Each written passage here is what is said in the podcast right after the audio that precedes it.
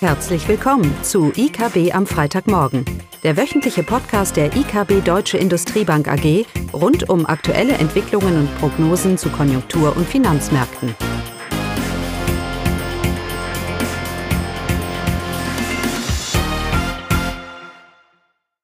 Willkommen zu IKB am Freitagmorgen, heute mit Klaus, Caroline und mir Eugenie. Ja, und neben den Konjunkturdaten wollen wir uns heute ein bisschen unterhalten, wie die Welt in sechs Monaten aussieht. Zu welchem Maße all unsere Prognosen anhand all der Volatilität sich bestätigen, beziehungsweise was unsere Erwartung ist. Heute in, in, in quasi sechs Monaten, wenn wir doch deutliche Trends erwarten hier in der Wirtschaft, was Inflation und Wachstum angeht. Und sind wir auch schon beim ersten Thema. Inflation, richtig. Äh, sowohl für die Eurozone als auch für Deutschland wurden die Inflationszahlen für Februar veröffentlicht. Und äh, in Deutschland stagniert die Inflation im Februar, liegt bei 8,7 Prozent, wie schon auch im Januar. Also die Inflation bleibt weiterhin auf einem hohen Niveau.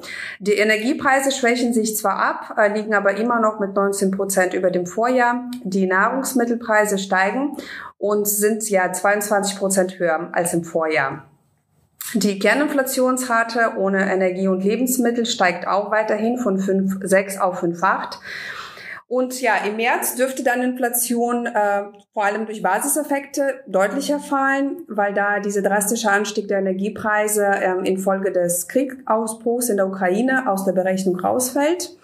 Und ähm, insgesamt sollte dann der Inflationsdruck in den kommenden Monaten nachlassen. Ja, die Kerninflationsrate bleibt weiterhin hoch. Ja, die in, der Eurozone sieht die Entwicklung äh, mit der Inflation ähnlich aus. Ähm, die ist zwar etwas zurückgegangen, äh, 8,6 auf 8,5, aber dieser Rückgang war deutlich schwächer ausgefallen als erwartet. Und auch hier ähm, sind die gestiegenen Preise für Lebens- und Genussmittel vor allem dafür verantwortlich, dass die Inflationsrate weiterhin hoch bleibt. Die Energiepreise schwächten sich ähm, hingegen weiterhin ab. Die Kerninflationsrate steigt auch hier wie in Deutschland von 5,3 auf 5,6.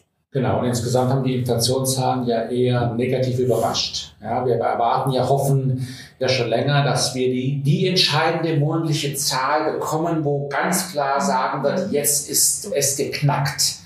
Und das war eben wieder nicht, nicht, äh, nicht der Fall. Und das bringt natürlich wieder Sorge mit sich, dass Zinsen länger höher äh, bleiben werden. Das sehen wir auch auf den Märkten, das sehen wir auch bei den Bundrenditen, die ja wieder deutlich angestiegen sind.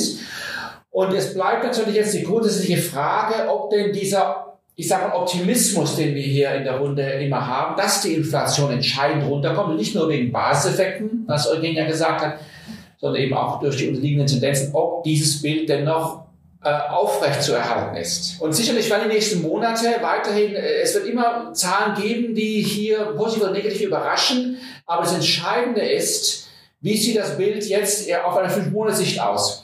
Warum, warum fünf oder warum sechs Monate? Nun, aktuell sehen wir sehr viele Indikatoren, die in die richtige Richtung andeuten.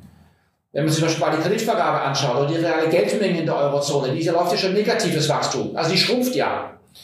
Ähm, und doch sehen wir es eben noch nicht in den Zahlen. Wie gesagt, wir haben noch nicht diesen Knoten durchbrochen, dass wir sagen, jetzt ist es endlich soweit, jetzt geht es schön bergab mit der Inflation äh, und dann kann auch die Konjunktur dementsprechend wieder, wieder hochkommen. Das, äh, das sehen wir nicht. Aber Geldpolitik braucht seine Zeit. Und wir kommen von minus 0,5 auf im Sommer 3,75. Sind 425 Basispunkte Zinsanstieg in, in einem Jahr. Ja? Wer mir sagt, dass die Inflation weiterhin hoch bleibt, der behauptet, dass so ein gigantischer Zinsanstieg der Wirtschaft irgendwie vorbeigehen wird. Das gleiche gilt auch für die USA. Also noch höher. Da liegen wir bei über 5 Prozent Punkte Zinsanstieg. Und das glaube ich einfach nicht. Das glauben wir einfach nicht, hoffe ich. Ja, und das, aber auch wenn, ich brauche es auch nicht glauben, ich weiß es. Weil wenn ich mir die Indikatoren anschaue überall, dann sehe ich, dass sich das Bild dreht. Es dreht sich vielleicht nicht ganz so schnell, Geldpolitik braucht ihre Zeit, aber es dreht sich. Und dass die Folgen ersichtlich sein werden, davon gibt es keinen Zweifel. Das können wir alle volkswirtschaftliche Theorie über Geldpolitik und Transmissionsmechanismen in die Tonne kloppen.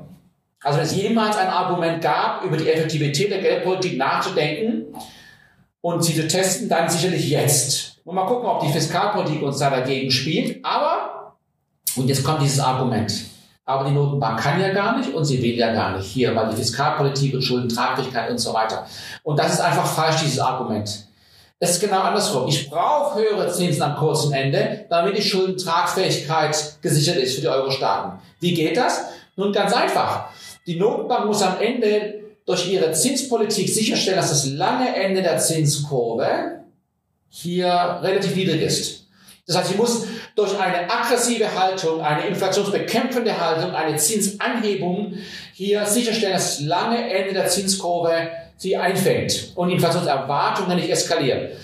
Denn je höher Inflation, desto höher ist die Volatilität und desto höher ist der reale Zinssatz. Und das ist alles andere als eine unterstützende Schuldentragfähigkeit. Das heißt, will ich die Schuldentragfähigkeit in der Eurozone, brauche ich niedrige reale äh, Renditen. Und dafür brauche ich eine Notenbank, die aggressiv handelt. Also genau umgekehrt zu dem, was man so allgemein hier immer hört. Da gibt es auch keinen Zweifel bei uns. Ich bin gleich fertig mit der Inflation. Kein Zweifel bei uns. Die Inflationsrate ist langfristig 2%. Die Frage ist nur, welchen Zinssatz ich dafür brauche. Davon gehen, gehen wir nicht weg und darum brauche ich auch, und jetzt bist du dran, Caroline, darum brauche ich auch diese konjunkturelle Eintrübung. Und nochmal, ich sehe sie als Volkswirt, sehe ich sie an der Wand. Alle Indikatoren sind auf Rot.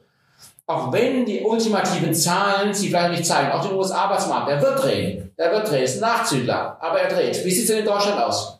Ja, in Deutschland äh, sieht es so aus, dass schon das vierte Quartal im letzten Jahr 2022 also äh, nicht so gut verlaufen ist. Äh, die Zahlen sind ja gerade rausgekommen und da hat uns äh, das Statistische Bundesamt mit den vielen Revisionen auch ziemlich reingelegt, so dass wir unsere Prognose auch vielfach in den letzten Wochen geändert haben. Also das vierte Quartal ist negativ verlaufen mit minus 0,4. Vorab hatte das äh, Statistische Bundesamt minus 0,2 gemeldet. Und davor bei der Schnellschätzung zum Jahresverlauf, da wurde sogar gesagt, es könnte auch eine Stagnation sein. Von daher waren alle relativ optimistisch gestimmt.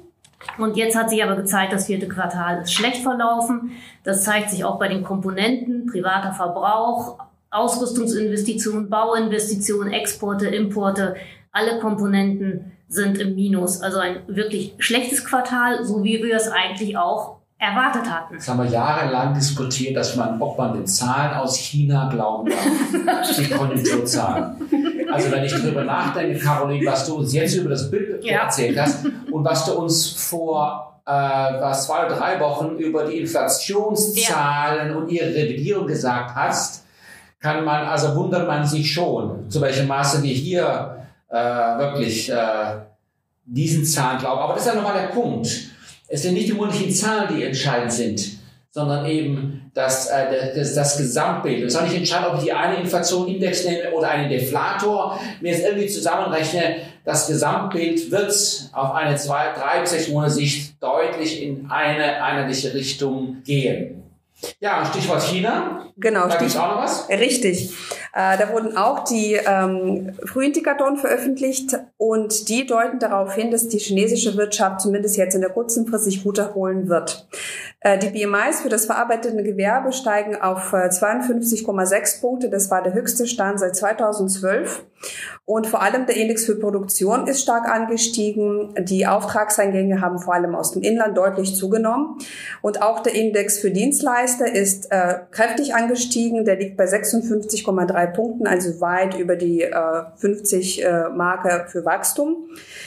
Also sieht so aus, also die Nachfrage steigt, die Lieferketten scheinen sich wieder zu normalisieren und somit sind die Aussichten äh, auf die chinesische Konjunktur erstmal positiv und somit ist auch erstmal mit positiven Impulsen auch China zu rechnen, zumindest jetzt für die nächsten also für nächsten halben Jahr. Genau, darauf hoffen wir auch, dass es zumindest dann ab der zweiten Jahreshälfte für die deutsche Konjunktur besser wird. Aber eben in der ersten Hälfte, insbesondere im ersten Quartal, sehen wir noch ein Minus, also die leichte Rezession.